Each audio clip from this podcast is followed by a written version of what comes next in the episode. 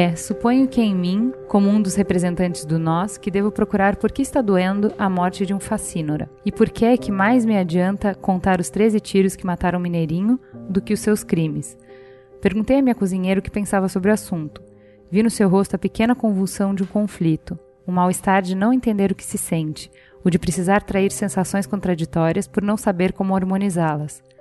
Fatos irredutíveis, mas revolta irredutível também. A violenta compaixão da revolta.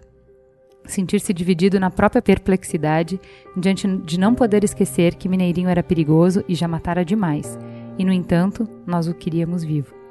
A cozinheira se fechou um pouco, vendo-me talvez como a justiça que se vinga com alguma raiva de mim que estava mexendo na sua alma, respondeu fria: O que eu sinto não serve para se dizer.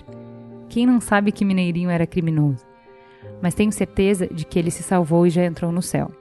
Respondi-lhe que, mais do que muita gente que não matou. Por quê? No entanto, a primeira lei, a que protege corpo e vida insubstituíveis, é de que não matarás. Ela é minha maior garantia. Assim não me matam, porque eu não quero morrer e assim não me deixam matar, porque ter matado será escuridão para mim. Essa é a lei. Mas há alguma coisa que me faz ouvir o primeiro e o segundo tiro com alívio de segurança. No terceiro, me deixa alerta. No quarto, desassossegada. O quinto e o sexto me cobrem de vergonha. O sétimo e o oitavo eu ouço com o coração batendo de horror. No nono e no décimo, minha boca está trêmula. No décimo primeiro, digo em espanto o nome de Deus. No décimo segundo, chamo meu irmão. O décimo terceiro tiro me assassina, porque eu sou o outro, porque eu quero ser o outro.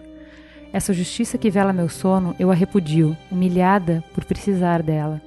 Enquanto isso, durmo e falsamente me salvo. Nós, os sonsos essenciais.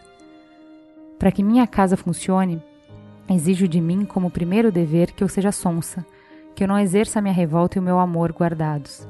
Se eu não for sonsa, minha casa estremece. Eu devo ter esquecido que embaixo da casa está o terreno, o chão onde nova casa poderia ser erguida. Enquanto isso dormimos e falsamente nos salvamos. Até que treze tiros nos acordam e com horror digo tarde demais.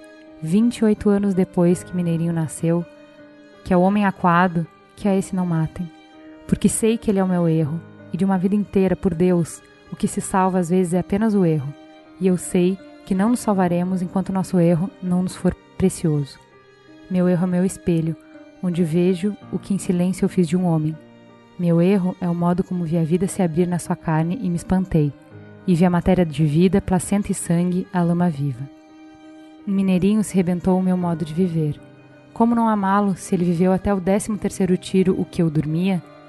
Sua assustada violência, sua violência inocente, não nas consequências, mas em si inocente como de um filho de quem o pai não tomou conta. Tudo que nele foi violento é em nós furtivo, e um evita o olho de outro para não corrermos o risco de nos entendermos, para que a casa não estremeça. A violência arrebentada em Mineirinho, que só outra mão de homem, a mão da esperança, pousando sobre sua cabeça aturdida e doente, poderia aplacar e fazer com que seus olhos surpreendidos se erguessem e enfim se enchessem de lágrimas. Só depois que um homem é encontrado inerte no chão, sem o gorro e sem os sapatos, vejo que esqueci de lhe ter dito também eu. Eu não quero essa casa. Quero uma justiça que tivesse dado chance a uma coisa pura e cheia de desamparo em Mineirinho. Essa coisa que move montanhas e é a mesma que o fez gostar feito doido de uma mulher. E a mesma que o levou a passar por porta tão estreita que dilacera a nudez. É uma coisa que em nós é tão intensa e límpida como uma grama perigosa de rádio. Essa coisa é um grão de vida que, se for pisado, se transforma em algo ameaçador, em amor pisado. Essa coisa que em Mineirinho se tornou punhal, é a mesma que em mim faz com que eu dê água a outro homem, não porque eu tenha água, mas porque também eu sei o que é sede, e também eu, que não me perdi, experimentei a perdição. A justiça prévia, essa não me envergonharia. Já era tempo de, com ironia ou não, sermos mais divinos. Se adivinhamos o que seria a bondade de Deus, é porque adivinhamos em nós a bondade, aquela que vê o homem antes de ele ser um doente do crime. Continuo, porém, esperando que Deus seja o Pai, quando sei que um homem pode ser pai de outro homem, e continuo a morar na casa fraca. Essa casa, cuja porta protetora eu tranco tão bem, essa casa não resistirá à primeira ventania, que fará voar pelos ares uma porta trancada. Mas ela está de pé, e Mineirinho viveu por minha raiva, enquanto eu tive calma. Foi fuzilado na sua força desorientada, enquanto um Deus fabricado no último instante abençoa às pressas a minha maldade organizada e a minha justiça estupidificada. O que sustenta as paredes de minha casa é a certeza de que sempre me justificarei. Meus amigos não me justificarão, mas meus inimigos, que são os meus cúmplices, esses me cumprimentarão. O que me sustenta é saber que sempre fabricarei um Deus à imagem do que eu precisar para dormir tranquila e que outros furtivamente fingirão que estão todos certos e que nada há a fazer. Tudo sim, pois somos os sonsos essenciais, baluartes de alguma coisa. E, sobretudo, procurar não entender. Porque quem entende desorganiza. Alguma coisa em nós desorganizaria tudo, uma coisa que entende. Essa coisa que fica muda diante do homem sem o gorro e sem os sapatos, e para tê-los, ele rouba e mata.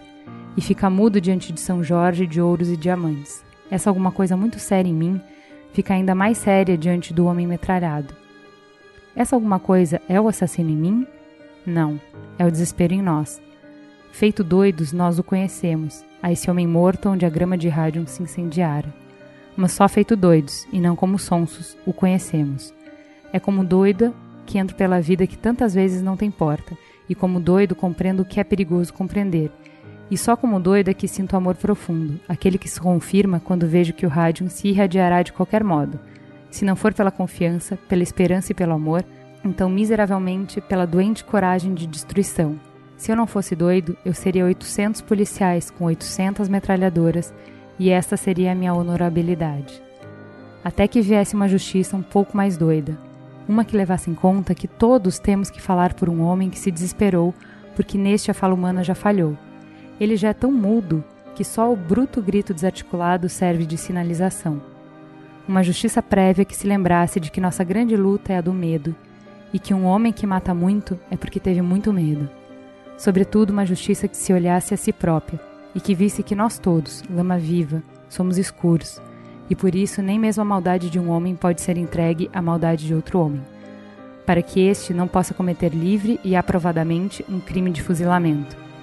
Uma justiça que não se esqueça de que nós todos somos perigosos e que na hora em que um justiceiro mata, ele não está mais protegendo nem querendo eliminar um criminoso. Ele está cometendo seu crime particular, um longamente aguardado. Na hora de matar um criminoso, nesse instante está sendo morto um inocente. Não, não é que eu queiro o sublime, nem as coisas que foram se tornando as palavras que me fazem dormir tranquilo. Mistura de perdão, de caridade vaga, nós que nos refugiamos no abstrato. O que eu quero é muito mais áspero e mais difícil. Quero o terreno.